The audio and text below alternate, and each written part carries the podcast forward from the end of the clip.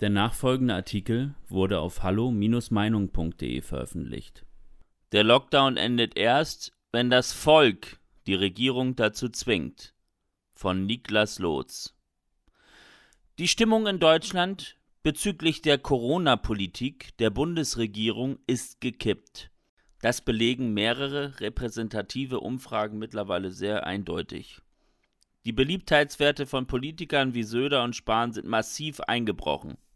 Die Tendenz ist weiter sinkend. Dennoch scheint sich politisch nichts zu ändern. Der Lockdown wird immer weiter verlängert. Jedem müsste klar sein, dass der Druck aus der Bevölkerung wohl noch nicht hoch genug ist. Es ist allgemein bekannt, dass die führenden Politiker die Stimmung der Bevölkerung sehr genau beobachten. Dafür hat man eigene Berater, Redenschreiber und Wahlkampfstrategen. Schließlich will man ja sein Amt und seine hohen Bezüge aus der Staatskasse behalten. Daher muss man die Menschen alle paar Jahre dazu bringen, einem wieder ihre Stimme zu geben. Somit ist es also auch sehr durchschaubar, warum mittlerweile überall von Lockerungen gesprochen wird. Man möchte an der Lockdown-Politik nichts ändern, aber dem Bürger den Eindruck vermitteln, man würde etwas ändern. Das ist manipulativ und ist tatsächlich auch ein dunkles Werkzeug der Psychologie, welches Politiker regelmäßig nutzen. Viele regierungsfreundliche Medien spielen dieses Thema dann mit und berichten von den Lockerungen. Darunter fällt dann zum Beispiel, dass in manchen Bundesländern Blumenläden wieder öffnen dürfen. Natürlich bekommt man so als einfacher Bürger den Eindruck, dass sich doch etwas tun würde. Faktisch gesehen hat der absolute Großteil der Betriebe aber nach wie vor zwangsweise geschlossen und das öffentliche Leben steht still. Kleine Symbolpolitik ändert auch nichts daran, dass dieses Land wirtschaftlich weiterhin mit Vollgas an die Wand gefahren wird, solange wir uns im Lockdown befinden. Die Monate ziehen sich unendlich lange und jeder Tag im Lockdown ist für Millionen Menschen in diesem Land unerträglich. Psychische Krankheiten, Isolation, Einsamkeit und Perspektivlosigkeit prägen das Leben nun schon so lange, dass viele sich gar nicht mehr an das Leben davor erinnern können. Gerade Menschen, die wirtschaftlich besonders stark unter der Corona-Krise leiden, sind nach so vielen Monaten einfach nicht mehr zu trösten, sondern komplett am Ende. Die Leichtigkeit, mit der die Bundesregierung den Lockdown Monat um Monat verlängert, ist daher absolut befremdlich. Für viele Menschen, die sich jeden Tag zwingen, die Situation auszuhalten, ist eine willkürliche weitere Verlängerung um vier Wochen wie ein Schlag ins Gesicht. Offensichtlich herrscht bei der Regierung die Geisteshaltung, dass man die Bevölkerung nur irgendwie ruhig halten muss.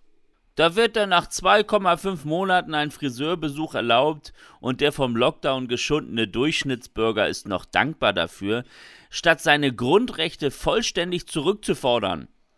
Die Politik hat den Notstand zum Dauerzustand gemacht und praktisch jedes bisschen Lebensqualität staatlich verboten. Normalerweise müssten nach so einer langen Zeit der Freiheitsbeschränkungen überall Forderungen laut werden, sofort wieder zur Normalität zurückzukehren. Es ist aber tatsächlich noch ziemlich ruhig. Natürlich schreiben die betroffenen Branchen Brandbriefe an die Politik oder ziehen vor Gericht. Aber all das geschieht noch viel zu selten und zu defensiv.